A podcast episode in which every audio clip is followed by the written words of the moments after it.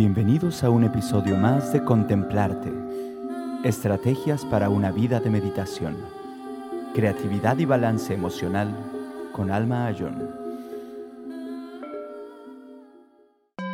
El tema de hoy es la meditación, entonces la primera meditación importante que hay que tener en cuenta es la meditación del shamatha.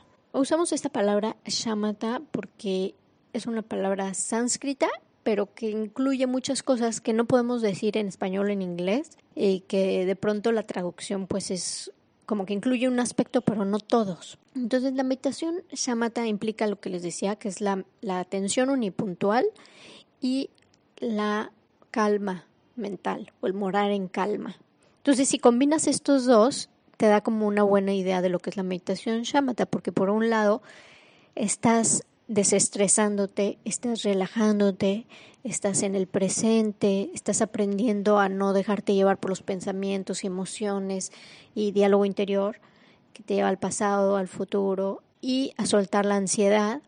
Y por otro lado también te estás concentrando en un objeto con una atención unipuntual. ¿Qué quiere decir unipuntual? Que te estás enfocando en un punto, no en varios puntos. Y ahí es donde entra una discusión muy interesante porque como saben, está de moda este tipo de meditación mindfulness, que en español a veces lo traducen como atención plena, presencia mental y, de plano, como no hay una traducción exacta, se le llama también mindfulness en español. Entonces lo van a ver mucho, esta, esta, la van a escuchar mucho esta palabra y, y yo creo que es bueno que les hable directo de mindfulness para que no se confundan y que sepan de lo que de lo que se trata, porque hay confusión en Occidente y de entrada la gente piensa que mindfulness es estar en un estado como de atención a todo y sin hacer ningún juicio, porque así es como se popularizó esta práctica por un hombre llamado John Kabat-Zinn, que ha hecho mucho bien en Occidente y lo ha enseñado, pero pero lo tomó el budismo, pero lo, lo como que lo modificó y terminó haciendo su propia definición. Entonces, hay que aprender bien de dónde viene, qué es y cómo se hace. Entonces, básicamente ahora tenemos como dos mindfulness. Entonces yo creo que voy a hacer una grabación exclusiva acerca de este tema del mindfulness para que lo entiendan muy bien. Pero bueno, para que entiendan cómo hacerlo correctamente, el mindfulness es estar atento primero a nuestras palabras, a, nuestra, a nuestras acciones y eso es aplicarlo a nuestra conducta. Entonces, cuando aplicamos el mindfulness que significa recolección, es como atención y recolección juntos. Es atender a algo, pero es recordar que hemos decidido atender a esto y de cierta manera. Entonces, cuando lo aplicamos a nuestra conducta, estamos atentos de nuestras palabras, de nuestras acciones, de cuerpo, palabra y mente, de nuestros pensamientos, ¿sí? Pero cuando lo aplicamos, por ejemplo, en la práctica del shamatha, es acordarnos de cuál es nuestro objeto de meditación, ya sea la respiración, el campo de los pensamientos. Eh, hay varios objetos de meditación que vamos a ver, pero el mindfulness es esta recolección, recordar, traer a nuestra atención de vuelta al objeto de meditación. El pre-mindfulness, que es el que maneja John Kabat-Zinn, el que se ha popularizado mucho en Occidente, en diferentes ambientes y círculos seculares, es un mindfulness donde sí es muy útil y también lo podemos hacer de, de inicio, pero es un poco más light, es como la versión light para la gente que no quiere saber que no me mezcles budismo, hinduismo, nada de esas cosas, porque, porque yo soy eh, una persona eh, científica. Y bueno, aquí está el punto, ¿no? Queremos traer estas prácticas de las tradiciones orientales, contemplativas, que han practicado por tantos años, pero que eh, pues ellos lo tienen integrado en su forma de ver el mundo, en un aspecto espiritual, religioso, filosófico y también científico, pero para nosotros que tenemos muchos grupos que están en contra de unos de otros, tenemos como eh, todo dividido, la ciencia está por acá, la filosofía por allá, la religión por allá, la espiritualidad por acá. Y en realidad, pues lo que queremos ver es cómo estas prácticas, de dónde vienen, quién las ha hecho correctamente, cuáles han sido los resultados y cómo nos pueden beneficiar. Y más allá de cualquier aspecto cultural o dogmático, ¿cierto? Pero también no queremos perdernos de, la raíz, de dónde viene, de pues de la gente que lo ha logrado llevar a los estados más avanzados. Queremos analizar eso también y pues no podemos dejar de mencionar que los que han practicado más pues han sido eh, practicantes de la tradición budista, de la tradición hinduista, etcétera. Y aquí vamos a, yo les quiero hablar de esas tradiciones. Les digo tradiciones porque no son religiones en el sentido como conocemos en Occidente eh, la religión católica o la religión islámica o nuestra idea de religión, sino que sí tienen ese aspecto, pero tienen muchos más aspectos, tiene como el aspecto psicológico, filosófico, son tradiciones muy completas que nos ofrecen un cuerpo de conocimiento muy amplio. Y entonces queremos conocer, conocer más acerca de estas no porque nos vayamos a convertir y, demás, sino porque queremos ver cómo se hace correctamente, aprender los términos correctos, aprender las prácticas correctas y aplicarlos en nuestra vida de manera que realmente tengan un efecto benéfico. Entonces les voy a hablar mucho de, de estas tradiciones, les voy a hablar también sin, sin sectarianismo, sin dogmatismo, les voy a hablar del Zen, del budismo tibetano, del, del yoga, de diferentes grupos que practican y de diferentes formas. Y también eh, de cómo se ha integrado en Occidente ahora, hoy en día, de una forma secular en ambientes eh, diferentes ambientes. La meditación se ha incorporado en hospitales, en escuelas, en, en incluso Google ofrece cursos de meditación a sus empleados, ya está en ambientes organizacionales, porque se ha visto los efectos tan maravillosos que tiene la meditación en nuestras vidas. Entonces es el punto, eh, ver cómo es la mejor forma de aplicarlo en nuestras vidas.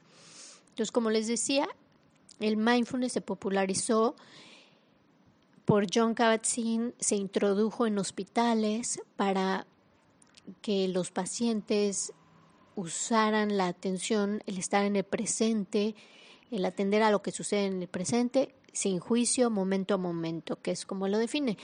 Y aquí es en lo que difiere con, con el budismo, que es de donde él dice que surgió este concepto y que en realidad sí empieza en el budismo y que se llama mindfulness pero que él como que descarta esta parte de la recolección, del recordar y del discernimiento, porque sin juicio sí implica no juzgar en sentido negativo, pero entonces también ya se pierde algo que el Buda mencionaba que era, bueno, pero tienes que tener discernimiento y buscar aplicar el mindfulness ah, de forma ética y constructiva y no de forma eh, pues destructiva y elegir bien entre tus pensamientos, acciones y a qué prestas atención.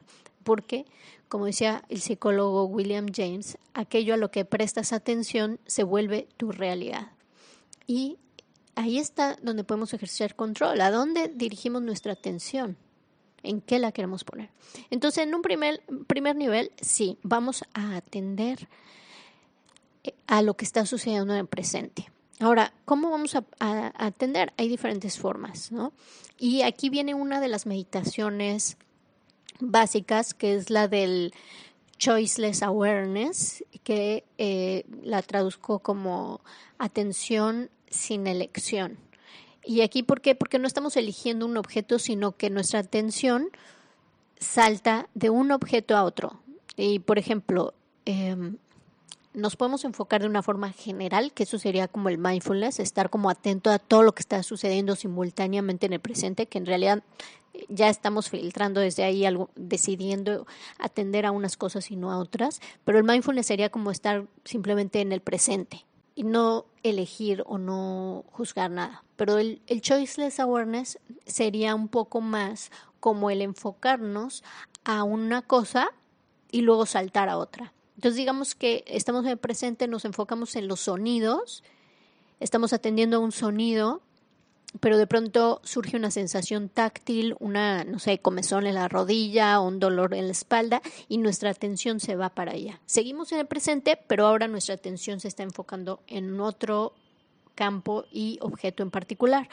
Y después eh, vuelve a surgir un sonido o hay una forma, un color, eh, un objeto visual que pasa y nos distrae, nos lleva la atención para allá, pero en lugar de estar distraídos, nuestra atención ahora se dirige hacia allá y no, lo que no estamos haciendo es distraernos por pensamientos, ideas, recuerdos que nos lleven al pasado o al futuro, sino que estamos en el presente, pero en la atención sin elección vamos saltando de un campo a otro. Y esto tiene muchos beneficios, el estar en el presente y no estar en el futuro y en el pasado. Primero, pues el estar atento en el presente te da la habilidad de reaccionar adecuadamente ante lo que está sucediendo en el presente. A veces como estamos soñando despiertos y distraídos en nuestros pensamientos y nuestras preocupaciones, pues no nos damos cuenta de lo que está sucediendo, reaccionamos de manera no adecuada, nos ponemos en peligro y, y, básicamente perdemos nuestra vida porque no estuvimos ahí en ese momento. Y la otra cualidad o ventaja que tiene es que también nos ayuda a pues a no estar angustiados, a no estar preocupados y ir lidiando con los problemas que surgen momento a momento. Ahora, en la práctica del mindfulness es muy similar a esta de atención sin elección, pero estamos como más general y no estamos enfocándonos en una cosa. No, nos, no dejamos que toda nuestra atención se vaya a un objeto, sino que es más panorámico y estamos atendiendo todo lo que está sucediendo en el presente de una forma abierta, momento a momento hacia todo, digamos. Pero también no nos estamos dejando distraer por lo que surge en el pasado, en el presente, en nuestra mente acerca del pasado o acerca del futuro o incluso acerca del presente, que pueden ser pensamientos acerca del presente que nos lleven fuera del presente, ¿cierto?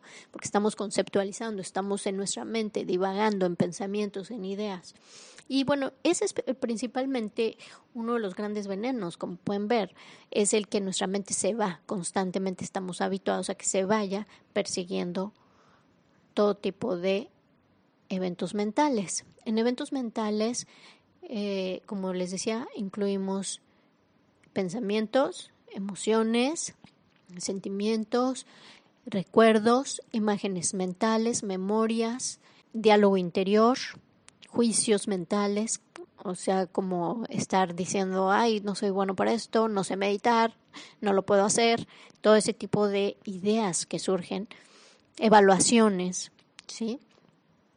Entonces lo que estamos haciendo es ya no atender a esas cosas, ya no prestar atención a eso y volcarnos hacia lo que está sucediendo en el presente y que sí es real y a lo que podemos estar atendiendo y que va a tener mucho beneficio para nosotros.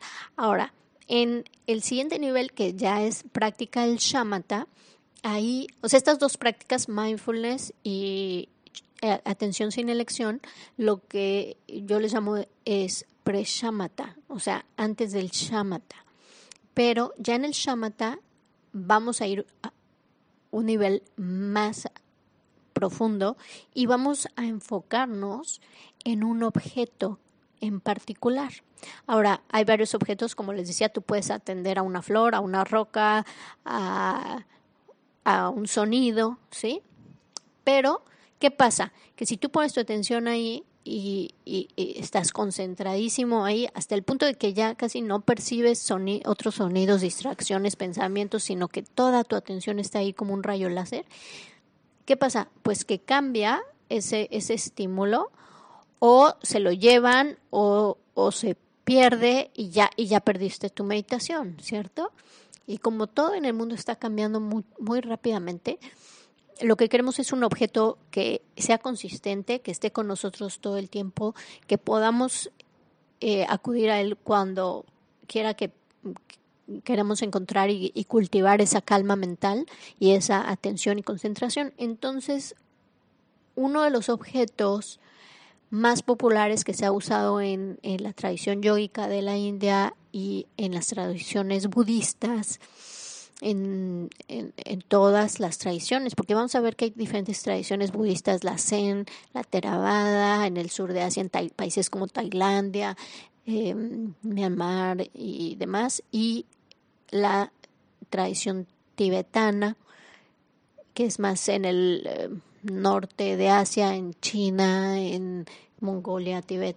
Pero vamos a ver que esta práctica, este objeto de meditación de la que es la respiración, se ha usado en muchas de estas tradiciones, tanto yogicas como, eh, y yogicas me refiero también como hinduistas y budistas, y bueno, y otras tradiciones. Pero el punto es que la respiración es un objeto ideal y pues es maravilloso que, que los contemplativos o yogis, como me voy a estar refiriendo a los meditadores, eh, lo hayan encontrado y lo hayan practicado. ¿Por qué? Porque la respiración es un objeto que siempre está con nosotros, la llevamos a todos lados, ¿cierto?